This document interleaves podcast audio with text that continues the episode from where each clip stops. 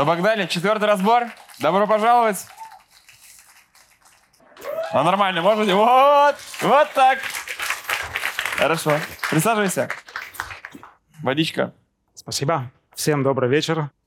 Привет. Как зовут? Зовут Андрей, 40 лет.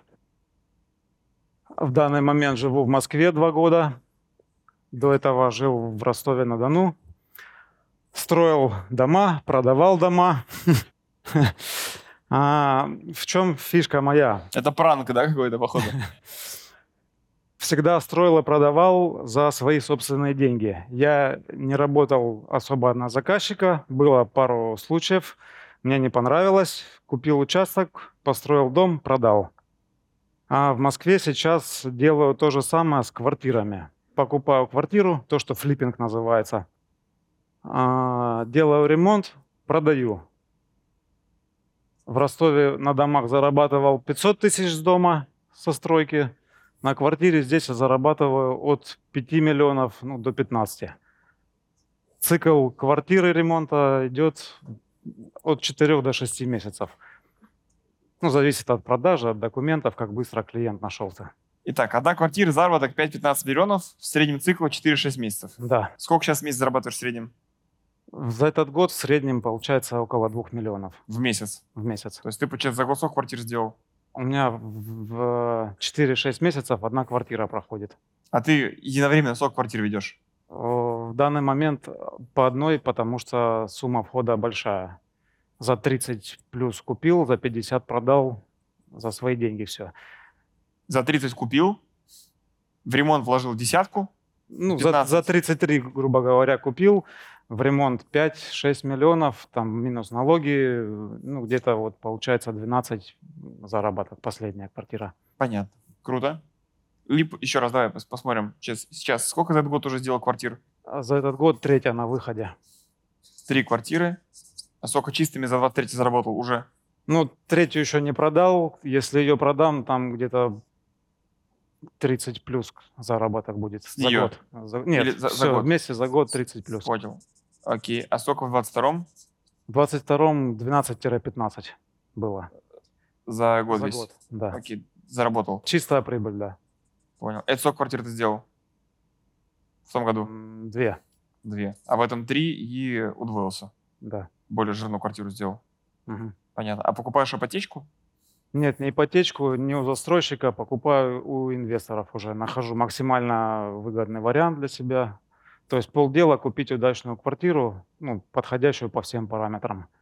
То есть есть экспертиза правильно Есть оценить экспертиза, квартиру, которая да. недооценена по продаже, Да, потом экспертиза сделать конфетку ремонт за минимальные деньги, и экспертиза ее круто продать. да. Выполняю, то есть сам и роль прораба, и все закупки на мне. У меня, как в штате, можно сказать, э, жена дизайнер, у которой есть творческая жилка, которой, ну, у меня меньше.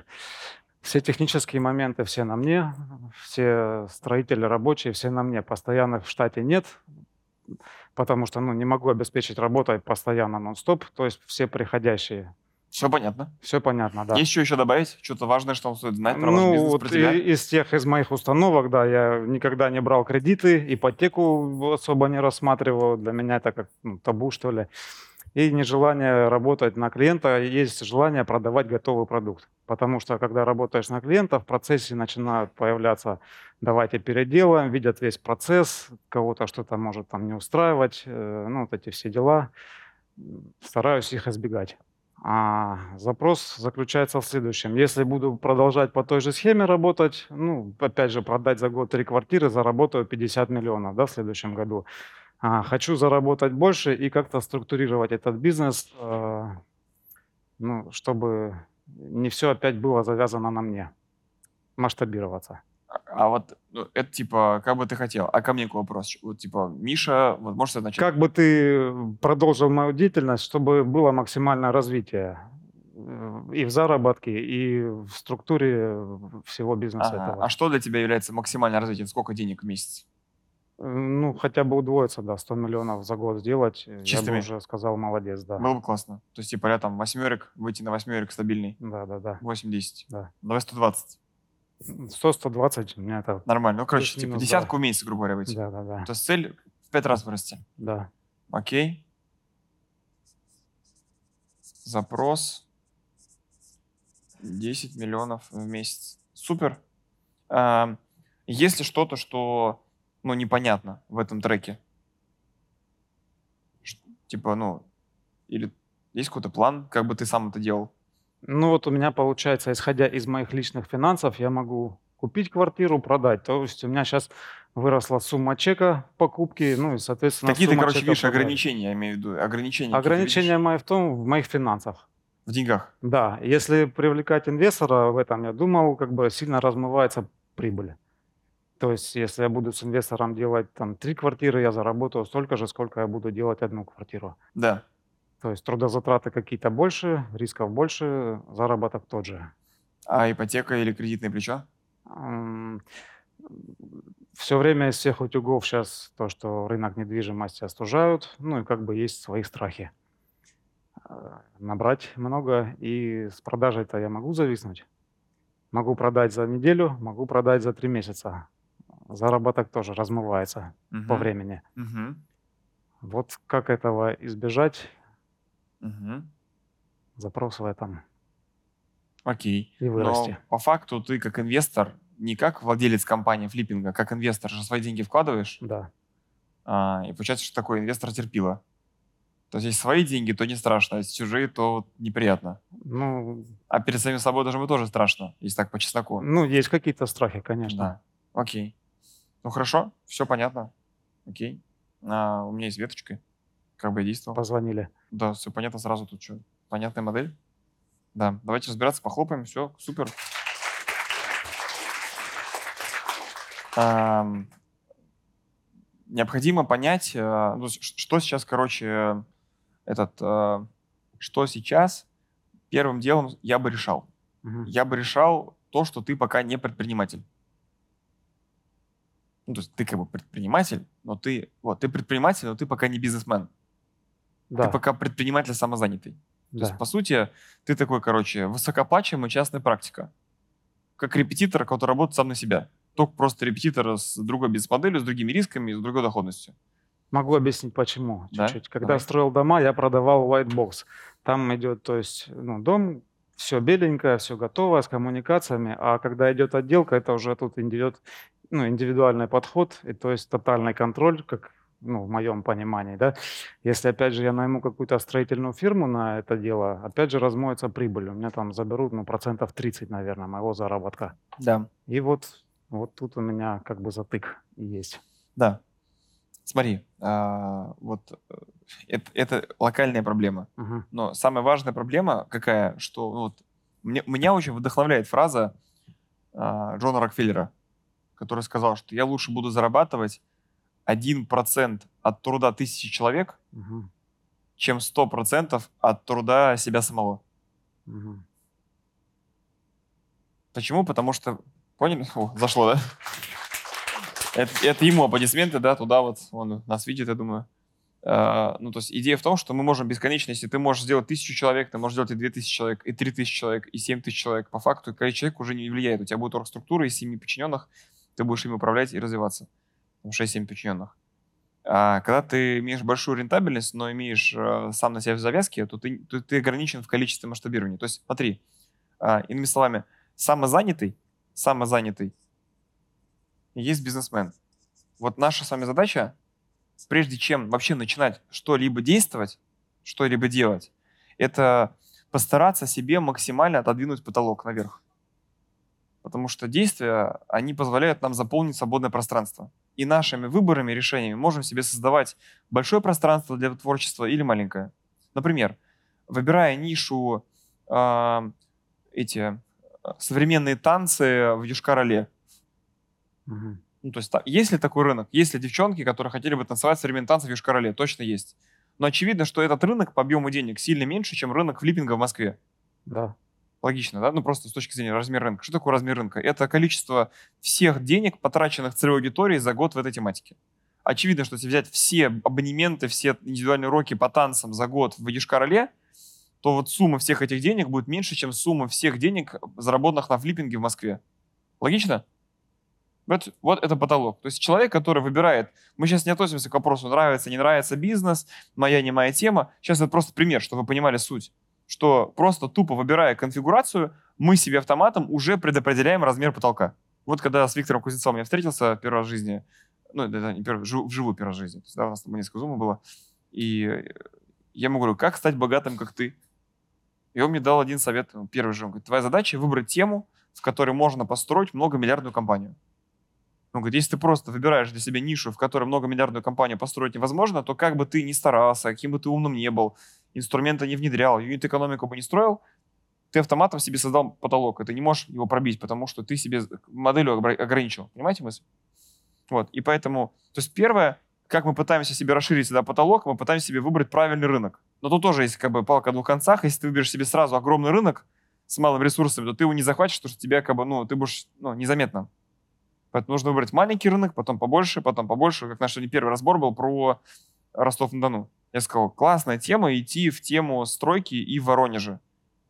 Это расширение рынка. Но захватите Ростов, а потом еще и Воронеж. Легче, чем сразу Воронеж плюс Ростов. Легче, чем сразу всю Россию. Но в целом рынок этот большой, да, даже, даже Ростова. И вот этот потолок первой ниши, ты его нормально, то есть спрашивай себя сразу же, э, реально ли на твоей теме, на флиппинге сделать десятку, как на теме в Москве. Да. Сто процентов, понимаете? Ну, здесь очевидно, что с точки зрения бизнес-модели потолка, потолок, он какой-то есть, сто процентов. То есть ты не можешь сделать бесконечное количество денег в Москве на флиппинге за год. Что рынок тоже там какой-то предельный есть, но он сильно выше, чем 10 миллионов чистыми только в твоей компании. Логично? Да. А теперь мы поговорим о втором виде потолка. Это потолок, связанный с методом ну, управления компанией. И в методе управления самозанятой у тебя потолок – это твое личное время. Да. А, ну, плюс еще энергия. Ну, в основном время. Главное – это время. В методе бизнесмен у тебя твой главный потолок – это размер рынка, рынок. Очевидно, что твое время кончится гораздо быстрее, чем любой рынок. Да. На любом рынке, даже на рынке танцев Юшкаралы, время кончится даже там все равно быстрее, чем размер рынка Юшкаралы. Согласны? что не может тренер по танцам обучить всех желающих девчонок танцам в Юшкарале. Невозможно. И, собственно, вопрос, который я себе однажды задал, вот я на самом деле был точно в такой же ситуации. Ведь как я попал в тематику отделов продаж? Ну, я работал в найме, был продавцом, потом был ропом, потом стал коммерческим директором, вот, ну, если это можно так называть, то есть ну, малая просто компания, фактически я отвечал за продажи, за маркетинг. И э, мне предложили построить проект э, не в найме, а как проект за 80 тысяч рублей. Я подумал, прикольная тема. И я вот там почти 4-5 лет строил, э, там 4,5 года я строил отдел продаж чисто руками как консультант. У меня было пара помощников, ну только это была не жена, это были ассистенты. Жена не очень там по отделу продаж там uh-huh. любит заниматься. Вот, ну, тебе повезло, что жена еще веселее, просто вам. вот. А, и у меня были два помощника. И по факту я был как ты самозанятым. Высокооплачиваемая частная практика, ездил в компанию в компанию и продавал. Но что у меня было, знаешь, то, что есть у тебя. У меня была охеревшая рентабельность. Mm-hmm. То есть я зарабатывал 80% от чека себе в карман. Я платил налоги, немножко зарабатывал, остальное себе забирал. Космически огромная рентабельность. 80% от суммы я брал себе в карман.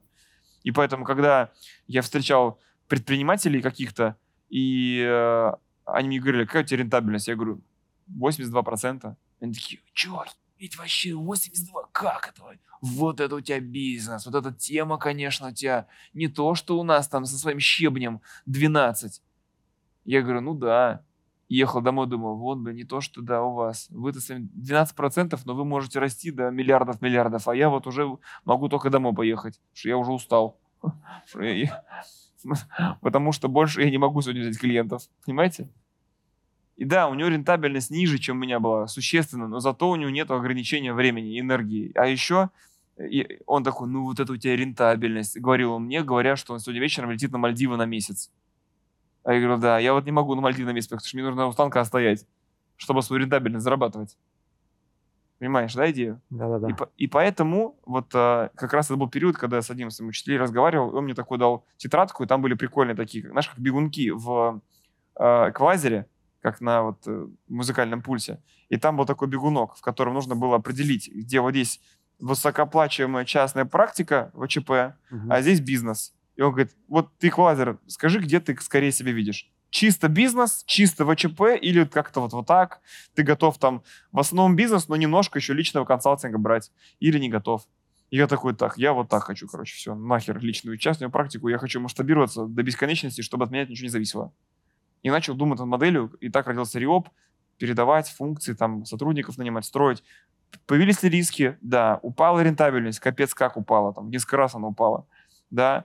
А, появились ли проблемы с, с человеческим фактором? Огромные. Были рекламации возврата клиентов, которые не понравилось, недовольны? Конечно, были. Но какой вариант? Ну, типа, я навсегда буду высокобачивым репетитором или я пойду строить компанию? Понимаешь мысль? Да, И да, по да. факту сейчас, что у тебя в жизни происходит, главное, вот если посмотреть, то есть ты большой молодец, там, там, там, достиг 40 годам, 2 миллиона, это хорошие деньги, то есть, ну, супер, можно дальше развиваться, делать десятку, пятнашку, двадцатку. Но тебе, Андрей, вот что, что главное? Это вот номер один проблема, мне кажется, сейчас, которую нужно решить. Ты, может быть, о ней не думал, а может быть, думал, но мысль такая. Вот у нас в жизни есть три типа решений. У нас есть э, верные решения, они хорошие, Верно. они супер, ну Да. что мы благодаря ним растем. Бывают неверные решения. Они хорошие? Опыт дают. Молодец. Они тоже крутые. Чуть менее крутые, потому что они не дают нам результата, но зато они дают нам опыт, который позволяет нам потом принимать чаще верные решения. Самое дебильное негативное решение – это решение не принимать делать. Когда мы вот это вот, типа, я до сих пор не определился. Пока ты вот балансируешь, ты на самом деле не там, не там. Мгм. Вот есть люди, которые так и не определились, э, частную практику не строят или бизнес. Вроде бы бизнес хочется, но минусы есть, там оборотка нужна и риски есть, ну и ВЧП заколебало. Что делать, непонятно. И вот они такие вот стоят, их колышат, как эти, знаешь, у автодороги, которые зазывают эти вот куклы, Надувные. да, надувные, шиномонтаж. Вот они так бизнес строят. Кто-то, кто-то, например, также в своей компании не определился по поводу стиля управления. Есть разные подходы. Есть подход через такую, условно говоря, бирюзу, там, типа, там, или более горизонтально, максимально размытые полномочия, там люди как-то двигаются. В целом есть контур корпоративный, но там матричное управление, когда у тебя может быть руководитель проекта и еще свой линейный руководитель одновременно, да? Мгм. быть. А кто-то, наоборот, строит такую жесткую горизонтальную, о, вертикальную иерархию. Красная такая компания, максимально, вот понимаете, такая типа дисциплина, правила, порядки, один какой, как в армии. Какая из двух бизнесов эффективнее управления систем? Первая. Нет. Вторая. И та, и та. А. Самое ужасное, когда собственник не определился. Когда он приходит, начитается книжек про бирюзу, приходит в компанию, говорит, дорогие сотрудники, у вас вы ответственность должны сами, собственно, нести. А кто ваш руководитель? Вы сами себе решите, кто ваш руководитель. Да, определите, кто ваш проектный менеджер. Давайте внедрим скрам. По скрамам будем. Потом приходит через два дня, и скрам-мастера вот так, говорит, надрючивает, да, и, и потом говорит, ну сюда иди, будешь меня слушаться, делай, что я сказал. И у человека просто шизофрения, он не понимает, с кем разговаривать. То ли ты бирюзу делаешь, то ли ты муштру делаешь. И поэтому и тот, и тот бизнес, ну, управление хорошее. Есть люди, которые очень эффективны и в такой компании, и есть отдельный тип людей, которые эффективны в такой компании. Ужаснее всего, когда вы не определились, какой вы. Когда вы непредсказуемы. Вот это плохо. Непонятно, когда люди не определились, они в найме строят карьеру или бизнес. Их вот так, ну, как бы, ну, вот, я вот как бы еще и там, и тут. И вот еще и в найме, у меня был чувак в наставничестве, там, Серега, он был топ-менеджером компании Philip Morris, это сигаретная компания, там, с какими-то космическими бонусами, зарплатами, и правильно у него было две студии ногтевых сервисов, которые приносил ему еще больше. И вот он приходил такой, говорит, вот хочу студию развивать. Мы говорим, ну давай развивай. Они говорят, времени нет, меня совещания за- вызывают. И он и там как бы херовый топ получается, и тут недоделанный предприниматель. Надо реш- Он принял решение быть бизнесменом, он уволился с Филипп Морриса, как пример. Это было главное решение, принять решение. Оно может быть ошибочно, но оно лучше, чем вот это вот подвешенное дерьмо. Мгм. Смекаешь, к чему я веду? Да, принять решение. Да. Причем решение бывает, еще раз, люб- ну, решением не обязательно, вот знаешь, есть этот самолет, Мгм. какой-нибудь истребитель такой советский еще, и там такие есть эти тумблеры такой, такие, которые вкл-выкл, и там такой, это не что-то типа бизнес или частная практика, бизнес или частная практика, нет. Ты можешь, например, говорить, я строю бизнес, я вот здесь, все-таки я строю бизнес, но для души, для души я делаю две квартиры в год чисто сам по кайфу. Мгм. Ну вот Олег Торбасов, например, он что? Он бизнесмен. Он строит компанию Whitewell, он строит агентство. Но при этом он и сам флиппингом занимается там в Дубае. Да? Мгм. Ну, он сам там ходит в Икею, там покупает гол- голову коня, вешает его на стену, сам там выбирает там дизайн, проект. Но он делает по кайфу. Да, он это зарабатывает, но его основной доход вот здесь. Здесь и так для души. Тут тоже есть там игры к доходу, но этот сильно больше. Мгм. Может быть и на- обратная история. Компания выбирает, типа, я делаю высокооплачиваемую практику, но немножко бизнеса, чтобы так, типа, на, на- на, жизнь с хлебом с маслом закрой хватало. Но здесь принято решение не масштабировать. Тогда, если я хочу максимизировать свою чистую прибыль на ВЧП, то какой, какой способ масштабирования самый главный в бизнес-модели, когда мы говорим про бизнес-ветку? Там масштабирование через ячейку масштабирования.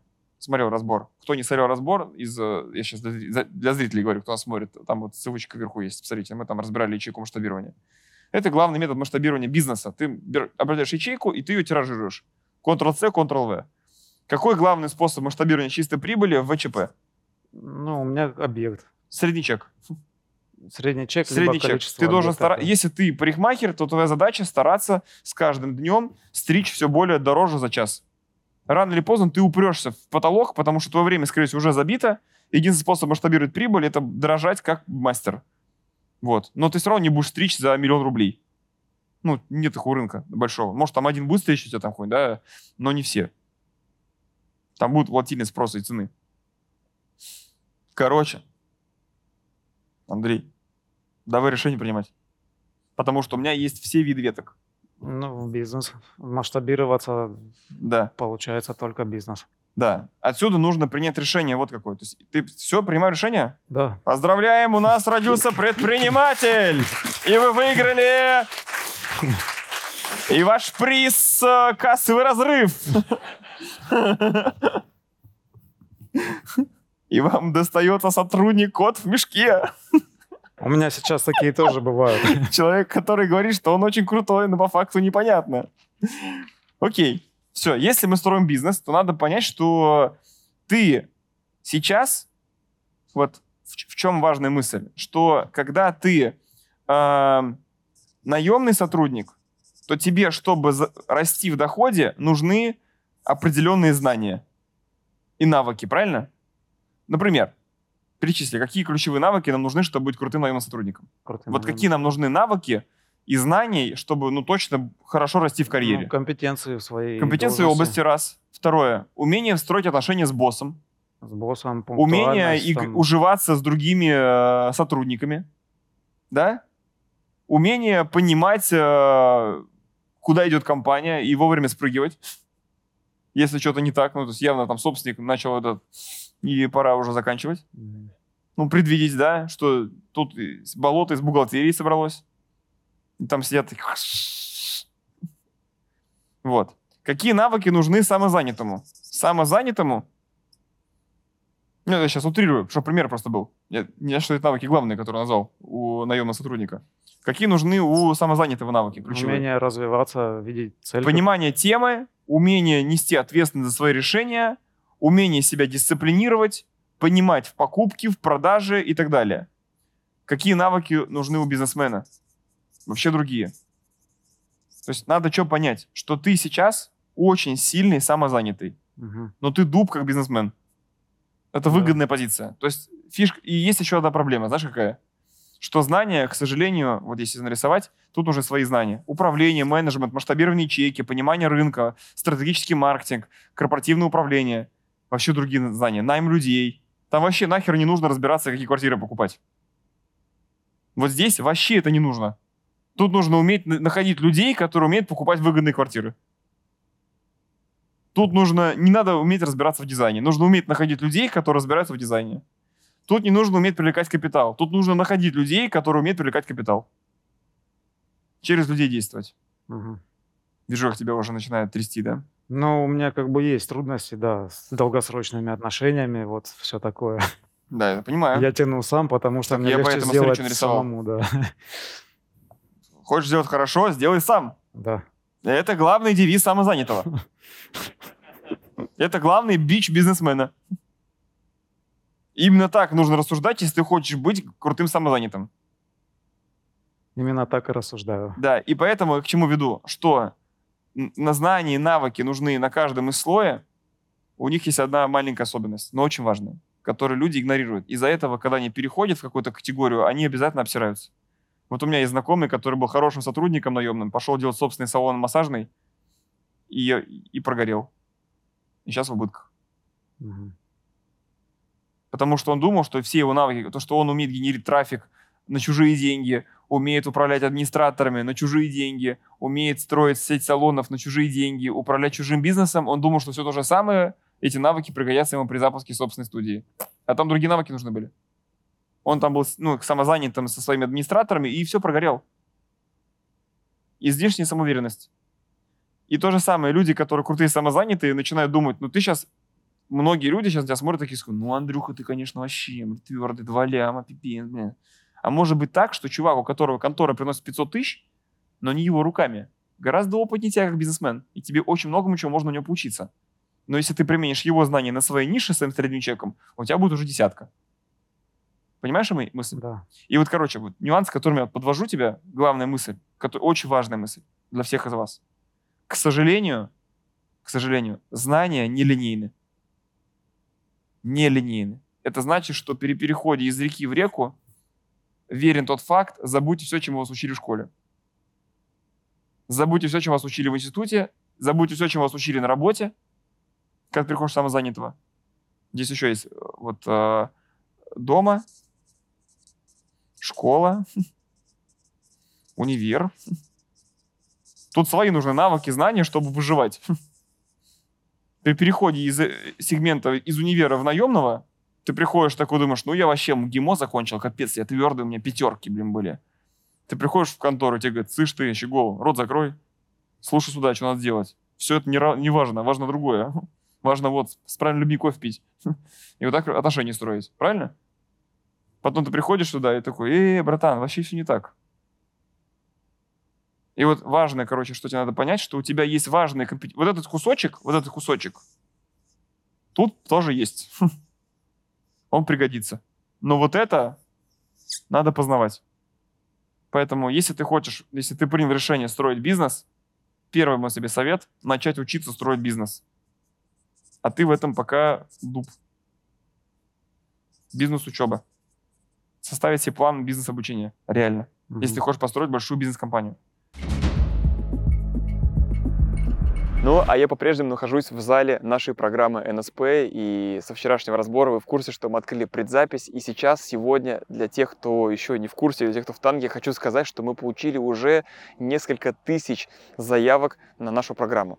Поэтому, если вы до сих пор э, не оставили заявку на участие в программе «Ноль справа», которая стартует в апреле, то сделайте это прямо сейчас. Перейдите по ссылке в описании прямо под этим видео, фоном в отдельной вкладке, можете заполнять, а я вам расскажу прямо сейчас подробнее про программу.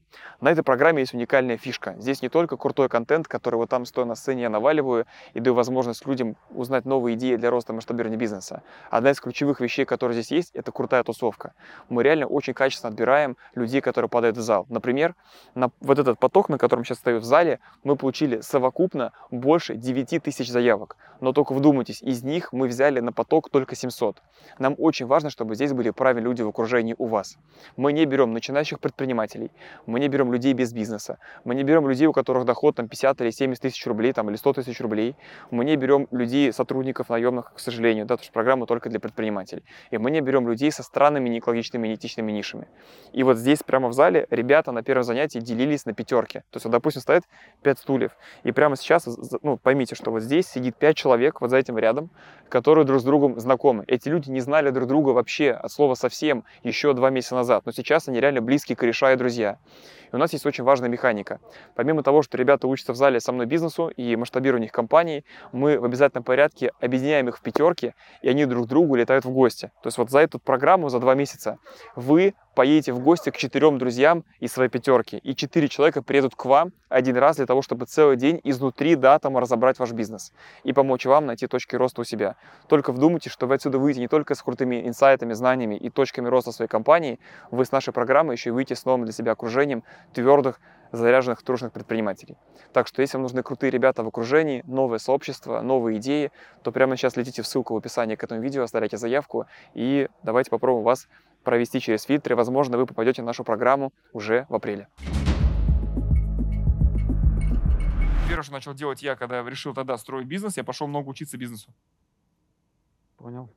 Чему учиться? Помнишь, да, эти 8 Да, да, пунктов? да, 8 пунктов. Маркетинг, управление, продажи, стратегия, финансы, найм, мотивация своей головы, башки и безопасность. Ну вот, тоже можно ссылочку приложить, прям есть классный разбор, где мы это рассказывали. Это первая часть, окей? Да. Да. Теперь э, мы идем по принципу нашей схемы, как нам масштабироваться. Поехали. Второй пункт. Как масштабировать бизнес? Твой флиппинговый. Сколько ты денег хочешь? Ну, Еще раз. Десятку в месяц. 10 миллионов чистыми. 10 миллионов чистыми должны быть важнее того, как они будут сделаны. Ну, главное, что законно. Мгм. То есть вот этот, однажды у меня была такая ситуация, я пришел на разбор, так меня разбирала группа предпринимателей, и они мне очень крутой совет дали. И я такой, ну, знаете, это, конечно, совет хороший, но что-то вот это не для меня. Они такие, ну ладно, тогда вот так еще можно. Я такой, ну это, это, это тоже хорошо, но тут этот нюанс неприятен, не нравится. Тут вот э, не, не хотелось бы так. Потом, а вот еще так, вот хочется, вот так можно сделать. Я такой, ну вот тут тоже все супер, ну последний пунктик, вот без него, пожалуйста. И они говорят, Миш, не дохера ли у тебя условия для богатства? Мне чтобы вот, вот именно вот так было. Вот. вот так десятка нравится, а так не нравится. Но это не, по- не подход а, про десятку. Это как раз подход про эго. Мгм. Типа, тебе что реально важно? Тебе надо десятку заработать самым коротким путем, ну, законом, да? Или тебе важно, чтобы она была именно твоим методом заработана? И как тебе нравится?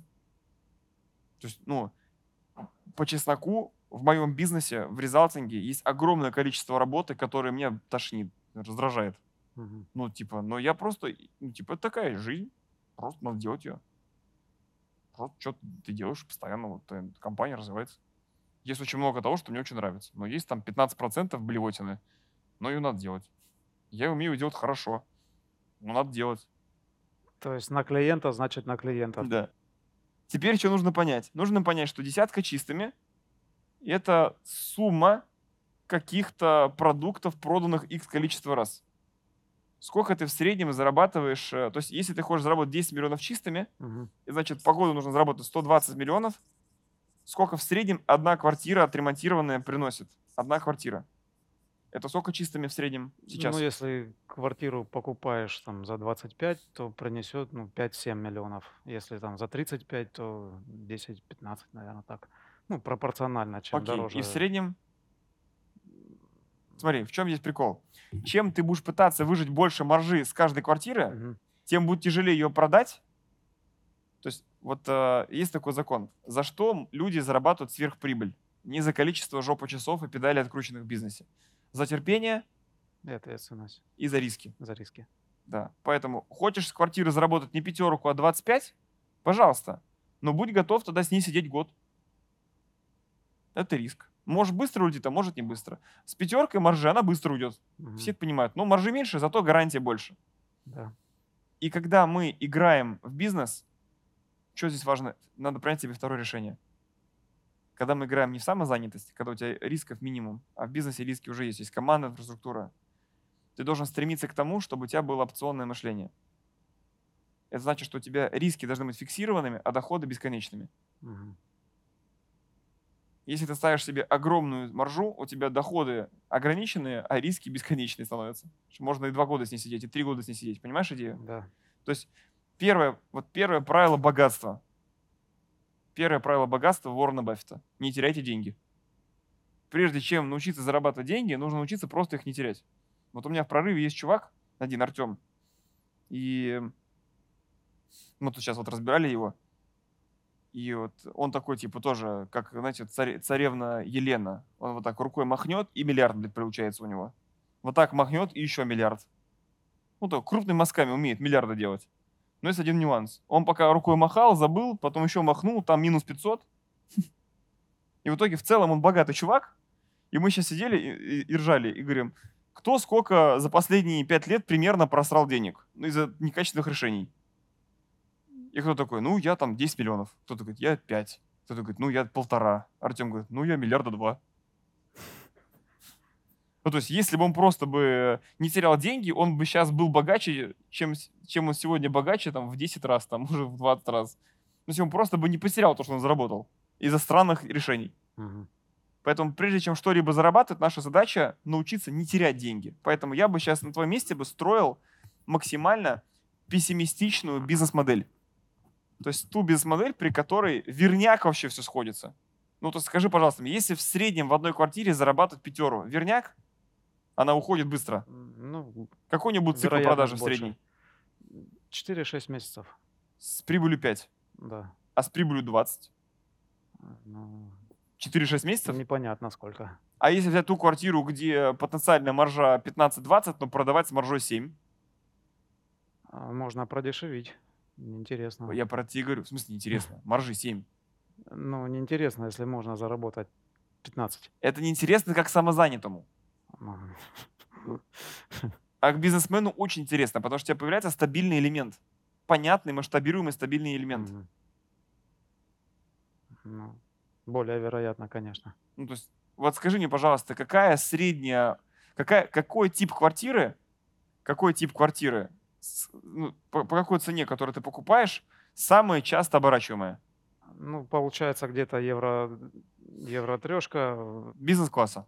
Бизнес-класс, да, в закупе? 80-90. Около 30. Три- То есть самые, ликви... ну, то есть самые ликвидные в плане оборачиваемости, не маржи на метр, а оборачиваемости квартиры за 30 лямов. Я не знаю, может быть, конечно, замкадом студии там 15-метровый, может, более ликвидный вариант. Я там просто Но там будет был. меньше маржа. Давай играть, Там в той, давай будет, играть в да. той конфигурации, в которой у тебя уже есть опыт. Ты же имеешь опыт уже в бизнес-классе. Да. Ну, то есть есть квартиры за тридцатку, есть за 60, а есть за 100 миллионов. Да. Ты сейчас купил за сколько самую дорогую? 33, Самая дорогая. да. А предыдущие две? 25-27. Ну, то есть ты в этом сегменте играешь. Да. 25-30 миллионов. Окей. То есть ты берешь квартиру за 25-30 миллионов, и ты за сколько ее ремонтируешь? Условия? Э, Время или... Да. 4 месяца, 4 месяца. да. 4 месяца делать ремонт, и с нее заработать нужно минимум чистыми. Ну, минимум пятерка. Пятерка. Да. Вот при такой конфигурации квартира легко находится, легко делается, легко продается. Смотря какой ремонт будет. Ну, с пятеркой, Знаешь, какой ремонт? Который очень ликвидный. который очень ликвидный. Продаваемый. Не красивый, а, а выгодный. Ну, я как самозанятый делаю такой ремонт, когда люди приходят и не хотят уходить оттуда. Вот как бы так. Смотри. Вот ты как самозанятый делаешь ремонт, который красивый. А как предприниматель должен делать ремонт, знаешь, какой? Выгодный. Выгодный. Тот ремонт, с которым максимально оборачиваемость капитала. И люди, не которые не хотят уходить, а люди, которые не хотят не платить. Мгм. Ну, мы же про бизнес говорим. Да, это, кстати, нюанс. Это сейчас из тебя будут бесы исходить. Ну, Уже исходят. Уже начали такие. «Ага». Еще я прям перед выходом на сцену попросил мне показать твою анкету на разбор. И мне там сказали такой фактик, что ты написал. Есть переживание, что если масштабировать бизнес и сделать не три квартиры в год, а 33 квартиры в год, то уйдет творчество. И квартиры будут получаться не такие роскошные и уникальные. Ну, как бы индивидуальный подход везде ценится, да. Плюс идет за это, конечно. Это иллюзия. Потому что индивидуальный подход в бизнесе должен, должен всегда сопровождаться огромной сверхмаржой. Ну, я, наверное, на этой сверхмарже, у меня эта маржа получается сверх, Да, но есть в нюанс. отличие от конкурентов. На Да. индивидуальном подходе ты не можешь быстро масштабироваться, да, потому что это тяжело стандарти- стандартизируемая история.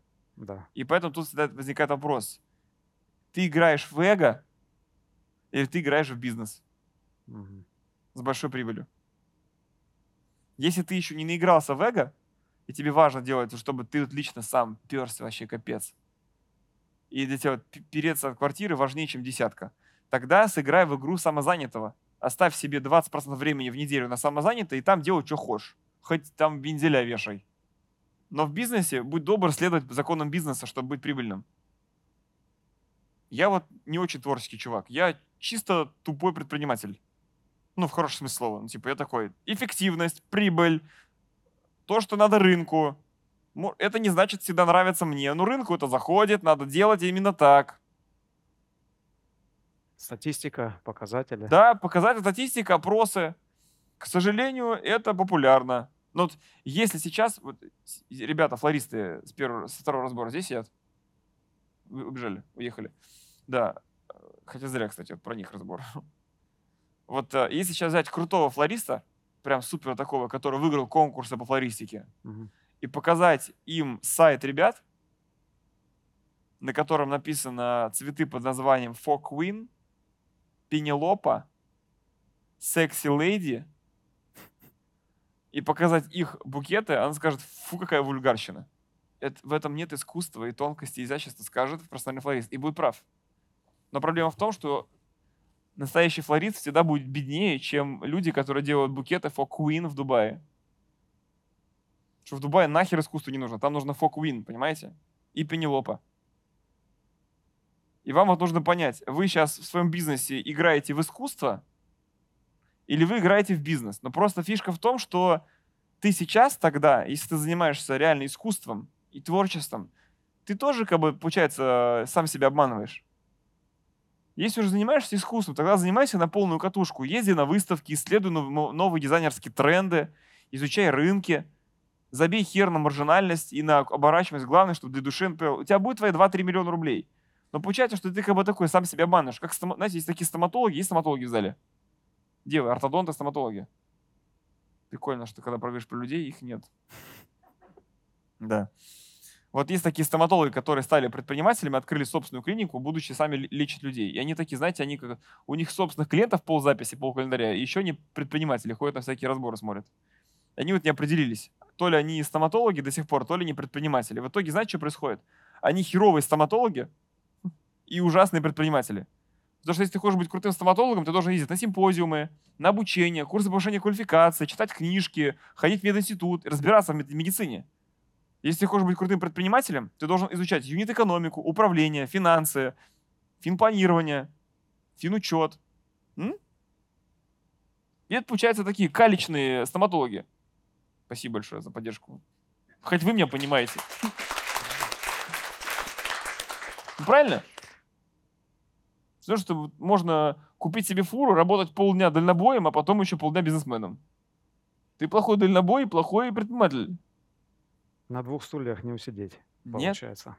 Ну, типа, это не значит, что ты должен начать делать дерьмо, которое блевотное.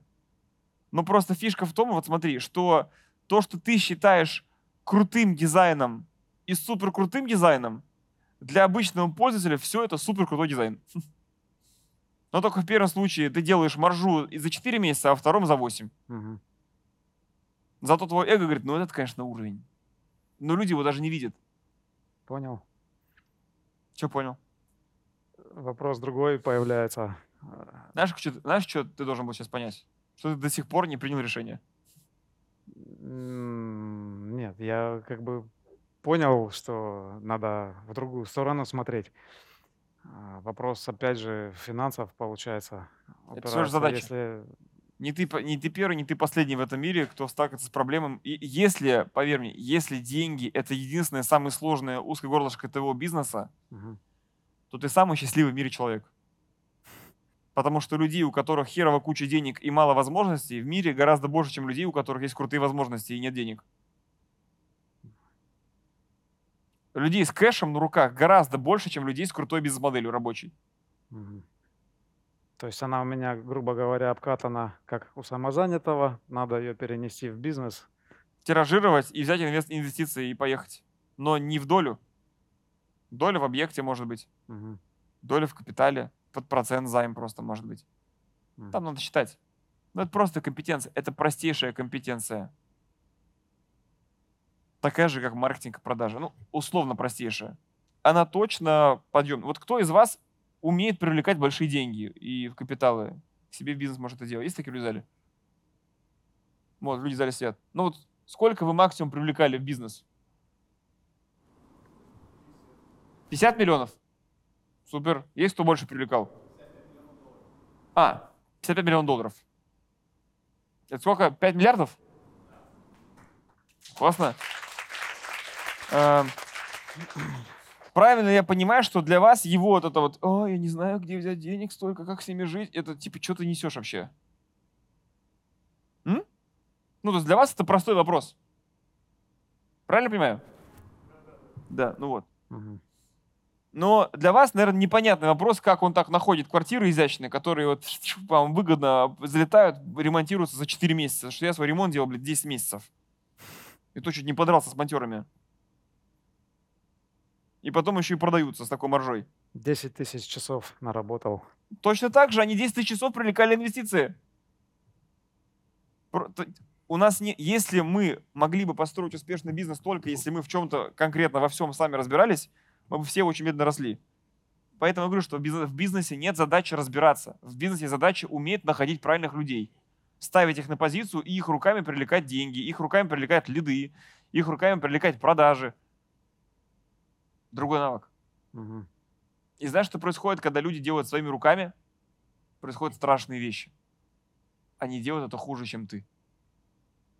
Потому что ты бы сделал вообще по-другому.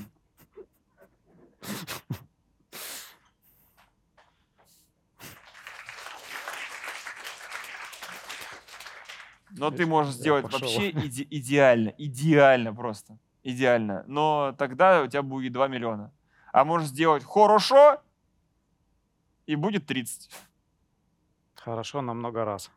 Да, очень много раз. Ну, то есть, при всем, ну, как бы, ну, правде в глаза, если посмотреть, ну, если бы я лично вел каждый проект по делам продаж, но мне кажется, он точно был бы эффективнее и еще бы давал больше результата, чем если ведет его мой консультант, даже круто обученный.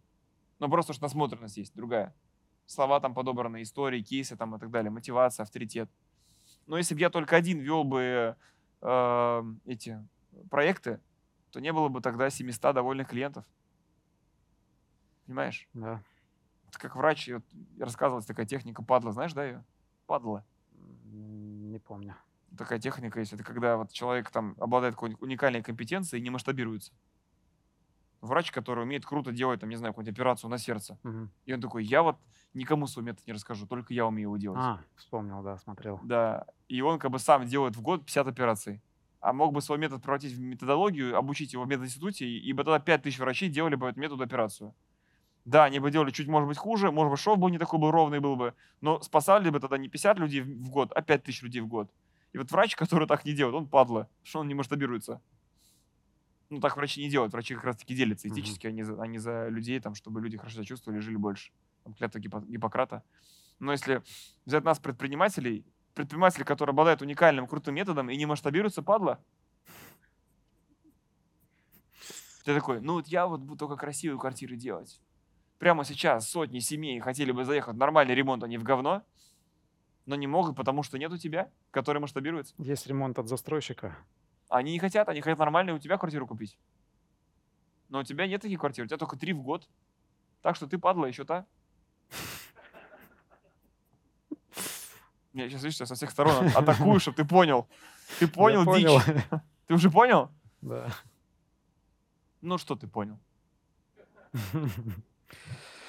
Надо привлекать инвестиции, брать прораба. Двух, трех. Почему трех, а не 33? Ну, Не все сразу, наверное. Да, ну то есть понятное дело, что три, надо три, потом четыре, но в плане, что почему, то есть иногда вот, вот почему, спросите себя, почему у вас в компании работает 5 менеджеров продажам, а не 55? Ну, потому что 55 это очень много. Надо обработать все это, потом произвести. Или там, ну, ну да. Ну, это ну, как бы в чем сложность сделать 5 ремонтов или 55 ремонтов? Разница только в управлении структурой. Понимаешь идею? Да. Ну, сложность есть все равно, конечно. Другие объемы, масштабы. Как ты думаешь, жизнь Виктора Кузнецова сильно изменилась, когда у него в компании работало 5 тысяч сотрудников и стало работать 12 тысяч сотрудников? Я думаю, она у него сильно изменилась, когда работало 5 сотрудников и 5 тысяч. Нет. Когда 5 и 100. Ну, или 5 и 100, да. А вот когда 100 и 5 тысяч уже особо не менялось. Да. И когда 5 тысяч и 12 тысяч уже тоже не менялось. Но количество операций денег растет кратно. Можно номер психотерапевта стра- страхи проработать.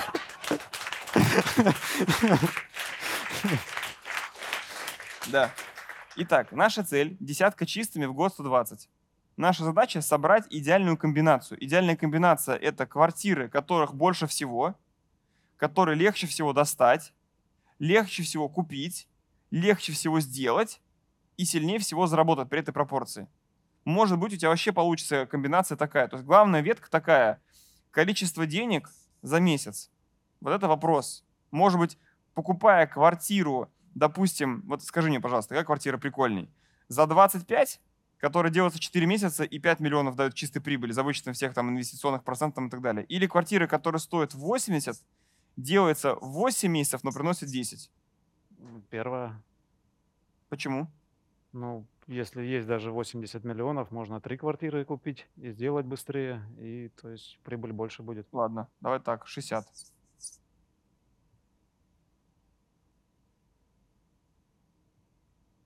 М, Ну, все равно, Не все равно. не все равно. Все равно самозанятому. А бизнесмену вообще не все равно. Но оборачиваемость денег быстрее, поэтому интереснее. Какая из этих квартир будет интересней? За 4 месяца, которая... Почему? Но тут в два раза больше прибыль. Тут прибыль в месяц какая получается? Миллион двести пятьдесят. А здесь миллион двести пятьдесят. То же самое. Что делать? Наверное, более бюджетно клиентов больше, более А? рентабельная. Какая из этих квартир ты бы взял? Ты взял бы две по 25, э, Да. две по 30 или одну за 60? Две по 30 однозначно. Кто бы взял две по 30, поднимите руку. Кто бы взял одну за 60? Я бы взял одну за 60. Нет, если в итоге прибыль одинаковая, да, тогда одну за 60, потому что А что ты приобулся? Что ты приобулся? Я...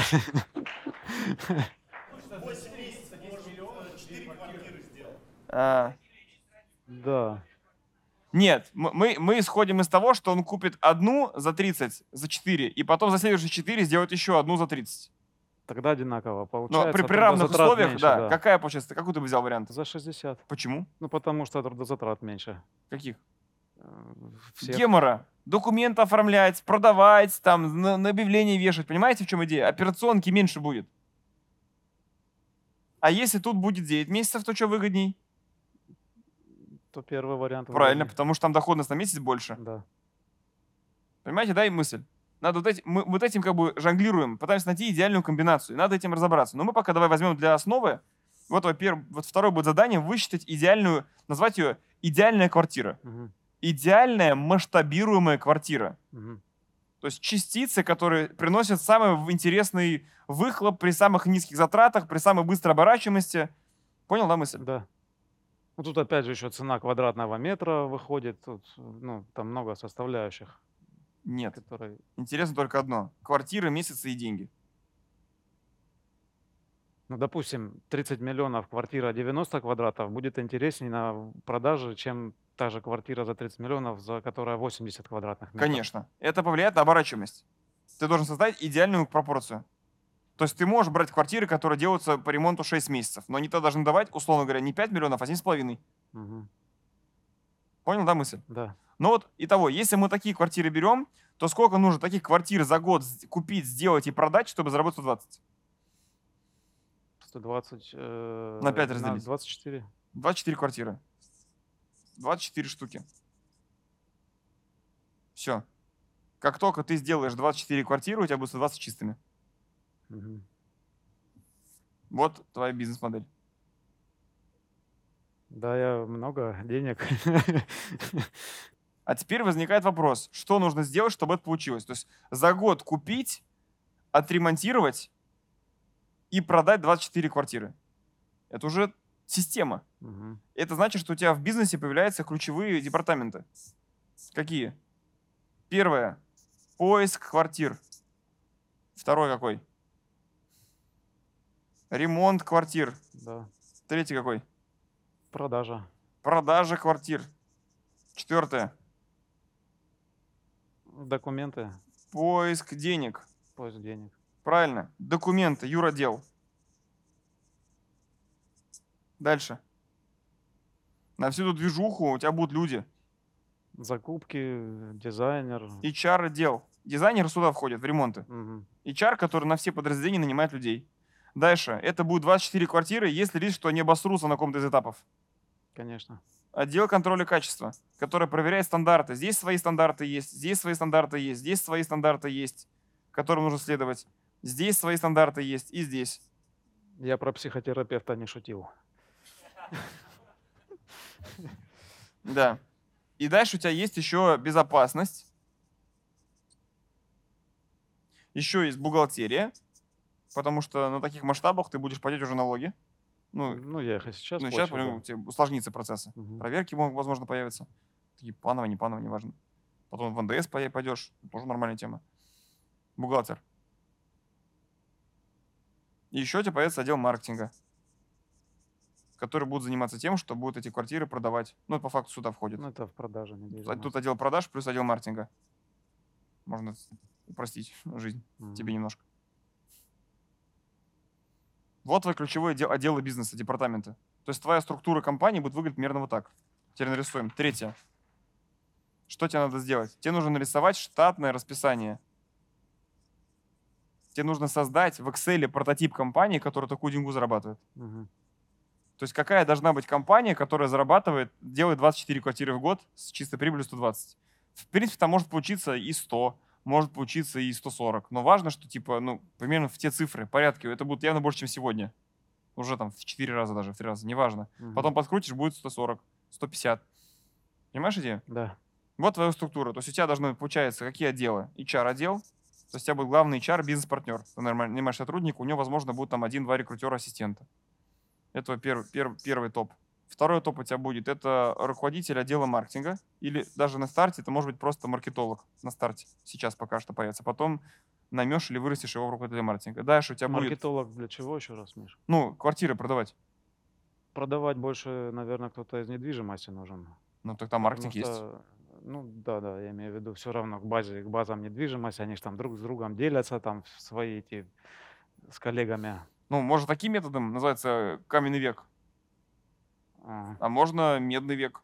все, Уже медный, Авито там, системная работа, аналитика, показатели, оценка там трафика, цена лида, цена покупки, цена продажи. Мини-агентство недвижимости такое. Ну, да, типа того, да. получится? Да, да, да, да. Дальше РОП, в скобочках, там под ним МОПы, менеджер отдела продаж, это твой следующий руководитель. Дальше у тебя есть э, руководитель отдела закупок, РОС, или вначале закупчик, закуп, Мгм. который ищет квартиры, их покупает, анализирует. И у них там аналитика есть своя, аналитический отдел. Возможно, там, или аналитик просто сидит, который по скорингу смотрит квартиры потенциально ликвидно, не ликвидно будет. Это можно все высчитать. Дальше у тебя будет э, руководитель отдела ремонта, РОР. Под ним там дизайнеры, ремонтные бригады, прорабы. То есть его продукт — это отремонтированная квартира. Мгм. Продукт этого человека нанят, нанят сотрудник крутой.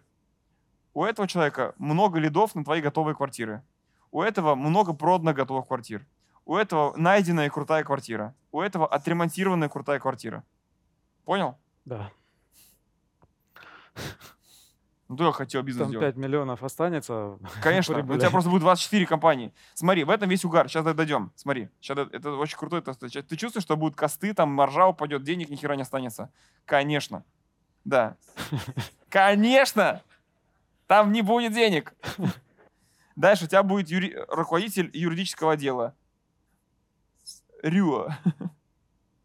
Или под ним юристы еще могут быть. На старте это значит, что ты можешь взять пока линейных сотрудников, Мгм. без руководителей, и пока сам быть руководителем для них, для всех. И как ты ими играть, чтобы у тебя было уже 3-4 квартиры, 6 квартир, 7, потом наймешь первого руководителя суда, потом второго суда. Но тебе нужно создать пока прототип, сколько людей примерно нужно по ощущениям на 24 квартиры в год. Мгм. Сможешь такое сделать? Да. И дальше у тебя может быть, допустим, там еще этот финансист, фин- финанс, финансовый финдир, который ищет инвестиции вместе с тобой, считает деньги там и так далее. И они все подчиняются, угадай кому? SEO. SEO — это ты, генеральный директор. Мгм. В будущем ты кого-то наймешь туда, и ты станешь владельцем. Мгм. Пока ты эти функции совмещаешь, и ты будешь совмещать эти функции, а под, под ними будут какие-то чуваки работать. Понимаешь идею? Да. Это такая компания, это компания, оргструктура. И теперь важный принцип. Когда ты переходишь из самозанятого в бизнес, там возникает такая тема. Ты, короче, такой самозанятый, рос, рос, рос, рос, рос, и уперся в потолок. Что больше ты уже не можешь делать. Это как бы такая линия масштабирования самозанятого. Да?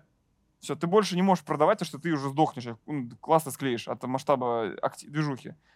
Потом ты нанимаешь себе команду, и вот зде- здесь, короче, смотри, угар в том, что это количество прибыли, это количество проектов, которые ты единовременно ведешь. Мгм. Мгм. И ты, короче, начинаешь вот здесь ты, допустим, вел максимум параллельно 4 квартиры, ну, 3 квартиры в год. Мгм. Здесь ты ведешь 3 квартиры в год, здесь ты ведешь 3 квартиры в год, и прибыль у тебя статична. Мгм. Ты такой, я хочу больше прибыли. Я буду брать 6 квартир в год. Прибыль такая, то здесь у тебя будет 6 квартир в год, но прибыль будет сильно ниже, потому что появятся все вот эти чуваки. Потом ты говоришь, я хочу 10 квартир в год. Прибыль такая. Понимаешь идею? Мгм. Это сейчас цифры условно надо высчитать, какие они будут. Потом такой, я хочу 15 квартир в год. Прибыль такая, о, 15. Мгм. Потом 20 квартир в год. Она будет такая же. Но она будет не такая же, скорее всего, сильно уже выше. Мгм. И потом, и получается реально так, что когда компания из самозанятого переходит в бизнес, то у тебя типа чистая прибыль, когда ты сам у станка стоял, такая же, как когда у тебя там уже дохера клиентов, уже оргструктура, люди работают, короче, движуха, риски, людей нанимал, и чар там звонит, воронки найма, а у тебя такая же прибыль. И на каком-то этапе, вот, вот этот этап при переходе из самозанятого в бизнес называется долина смерти. И задача, знаете, что здесь делать? Газовать как не в себя.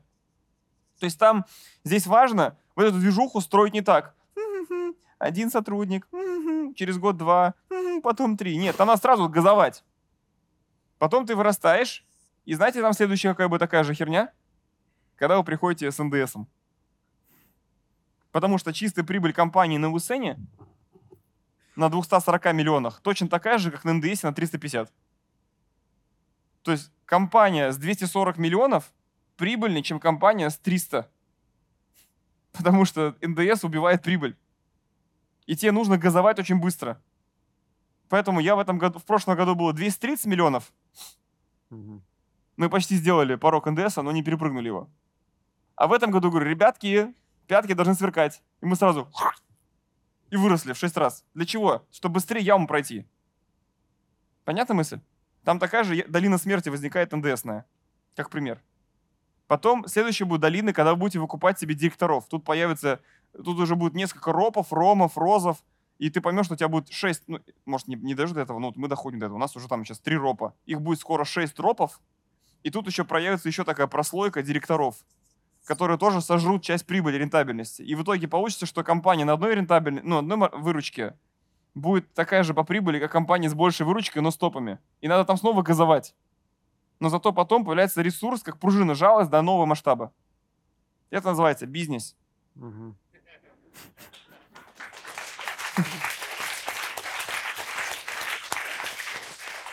Что с этим делать? Только одно – газовать. А чтобы газовать не вклячиться, нужно первый совет сделать – учиться.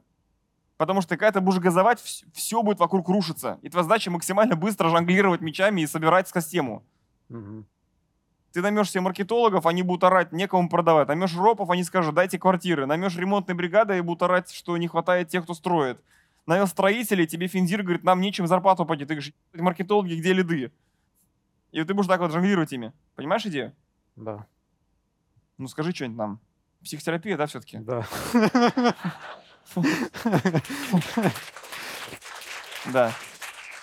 Страшно, конечно, да, да. ты живешь, Что вроде будет всё являться твоей ячейкой масштабирования? Это сотрудник из отдела продаж, сотрудник из отдела закупок и сотрудник из отдела дизайна. Вот эти люди будут масштабироваться пропорционально развитию, развитию бизнеса. Мгм, В каком соотношении, непонятно, надо высчитывать. мгм, Может получиться, что у тебя будет на одного закупщика, он спокойно загружает там 5 проектных менеджеров квартир, и на них нужно два э, продавца, которые продают. И вот твоя, типа, получается, ячейка масштабирования. И вот эта движуха в год делает 10 квартир, например. Ты такой, удвоил, у тебя 20 квартир, удвоил, у тебя 40 квартир. Понял, да, идею? Надо высчитывать. Да-да. Теперь первый шаг, с чего бы я сейчас начал. Это все как бы тебе нарисовал, куда бежать. Мгм. Первый шаг, что нужно сделать сейчас тебе, чтобы все изменилось. Знаешь? Во-первых, принять решение. А во-вторых, тебе нужно нанять одного сотрудника, который ищет, одного сотрудника, который является проектом ремонтным, и одного продавца, который продает. И тебе нужно провести цикл, сделать одну квартиру, которую он найдет, это ремонтирует, а это продаст. И ты должен зарегистрировать амиостаз. Помнишь разбор амиостаз? Да. Надо из гомеостаза выйти, как бы, да, в амиостаз. Тебе нужно зарегистрировать аномалию, что ты не сдох. Когда не только ты великий, могучий Андрей, 40-летний, вот ты флиппер вообще, а, жена дизайнер, что вообще-то ты не один на земле такой гениальный. Что на самом деле реально Евгений Зина- Зинаида и э, Виктор спокойно могут без тебя находить хаты, ремонтировать и продавать. Первое и третье, опять же, риэлтором закрывается грамотным. Не-не-не. Нет? Риэлтор это тот, кто помогает. Мгм. Но должен быть кто-то, кто с твоей стороны с риэлторами взаимодействует. Это что, ты? Ты же риэлтором звонишь, говоришь, пацаны, у меня квартира есть. Ты же делаешь так? Ну, в данный момент я больше даже без риэлторов. Я хлеб риэлторов себе забираю. Ты сам продаешь. Да. Сам объявления выкладываешь, звонки принимаешь, на показы ездишь. Да, вот да. это должен не ты теперь делать. Ты только, ты сидишь такой вот, у тебя нет рук, есть только рот, и ты приклеен к стулу. Тебе можешь только говорить, что делать, приказы давать. Мгм. Вот это первое задание. Вот это будет первый бизнес. Ну а как только ты проживешь опыт первой квартиры, которая была найдена, отремонтирована и продана не твоими руками, все. То есть где ты не ездил в идеале на сделку, и ты, ты только контролировал. Ты отчеты спрашивал, в зуме созванивался по телефону, в офисе координировался, но физически ты сам не ездил на просмотр. Вообще даже квартиру не смотреть. Да.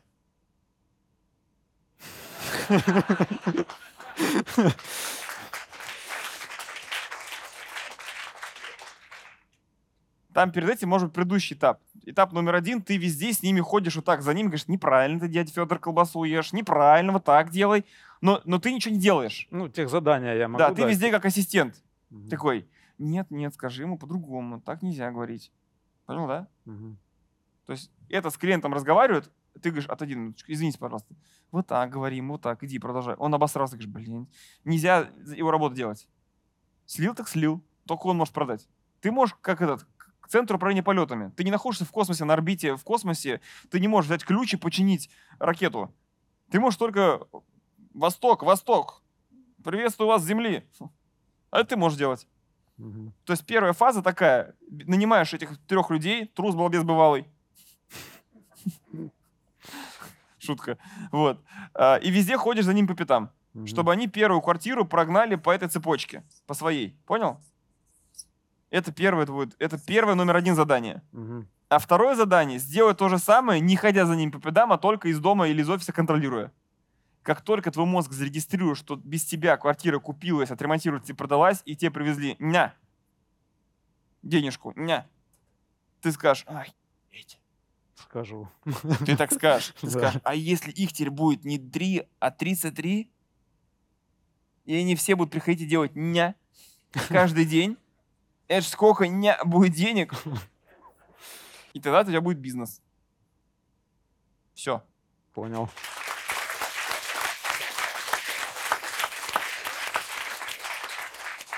Ну и, конечно, чтобы это все случилось, надо сходить к психотерапевту. Конечно, надо пойти и вот все свои страхи вычленить, да. Не надо бездумно нанимать кучу людей. То есть, может, даже поэтапно, может, я бы даже сейчас еще проще бы сделал. Еще проще. Я бы сейчас взял бы, нанял бы себе чувака, который только ищет. Людей нанимать на проценте или прям на зарплате? На зарплату плюс бонус. Мгм. Да, это первый кого нанимаешь. Пока ты не научишься, чтобы его руками ищется квартира, ты дальше не идешь. Второго нанимаешь, только ты ремонтируешь. Дальше ты на себе только продажи оставляешь. Третий ты продажи себе снимаешь, поэтапно. Отрезаешь. Начни вот с поиска, потом с ремонт, а потом продажи отдавай. А потом все три проживи опыт.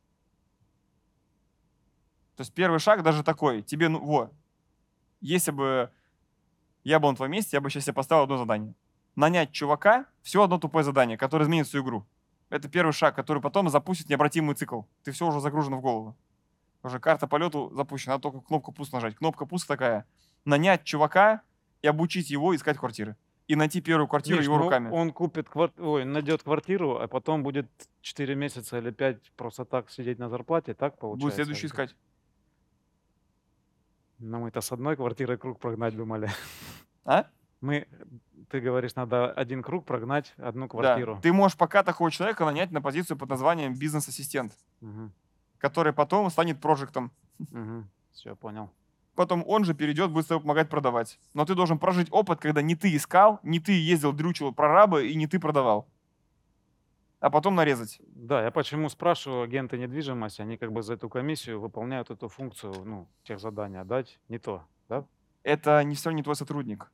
агентство недвижимости, ему кто-то тех задания дает, ему кто-то, его кто-то дрю- дрючит, его кто-то кому- У них координирует. свои интересы. То есть, Понимаешь, да. продать. Кто-то с твоей стороны должен это делать, с ними Понял, вести да. переписку. Мгм, Поэтому найм бизнес-ассистента, мгм, с которым ты этот цикл проживешь, а потом будешь потихонечку отрезать и нарезать на функции. мгм. Все. Понял. Встанем. Ну что, давай, внедряй, успехов, Спасибо смотри себя в большое. телевизоре. Огонь. Спасибо вам огромное. Да, спасибо, Спасибо. большое за этот день. Спасибо, что пришли. Приходите к нам на съемки.